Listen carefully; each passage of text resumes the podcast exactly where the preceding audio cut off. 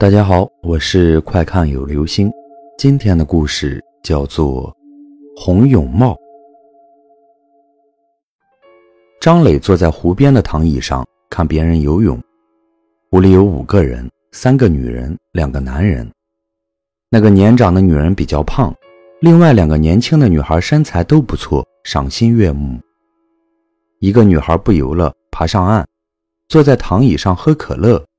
张磊冲他笑了一下，他也朝张磊笑了一下，两个人一起看别人游泳。现在，湖里剩下两个女人，三个男人了。风大了一些，不对啊，湖里应该还剩下四个人才对啊。张磊直起了身子，又数了数，湖里的的确确是五个人。他疑惑了，难道上岸的这个女孩是个幻影？张磊转过头看了看他，他警觉地把身上的浴巾朝上拉了拉。张磊再看湖里，一个年长的女人，一个年轻的女孩，一个戴黑泳帽的男人，一个戴花泳帽的男人，一个戴红泳帽的男人。是的，多的这一个正是这个戴红泳帽的男人。张磊紧紧盯住了他，这个人在自由泳，他的两条胳膊慢慢舞动。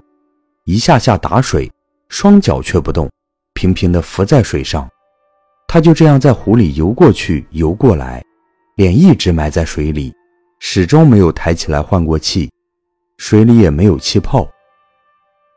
张磊凛然一惊，他突然感到，除了那两条胳膊，这个人就像一具漂浮在水上的死尸。其他四个人陆续走上来，和岸上的这个女孩一起离开了。现在就剩下张磊和湖里的那个人了，那个人还在游，好像专门在给他表演。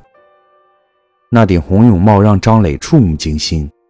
去年这个时候，他带着李勇来这里游泳，李勇是个旱鸭子，在他的反复鼓励下，捏着鼻子跳了下去，却再也没有浮上来。张磊没有救他，欠他的那三万块钱也就一笔勾销了。张磊想离开，却又不敢离开。他必须看到湖里这个人的脸，确定他不是李勇。他必须搞清楚，这个人一直不换气是如何做到的。湖里的人终于游到了岸边，他要上来了。张磊的心提到了嗓子眼儿。湖里的人轰隆一声从水里抬起脸来。张磊被淹死了，他浮在度假村旁边的湖里。头上戴着一顶红泳帽。好了，这就是今天的故事。红泳帽，欠钱记得一定要还。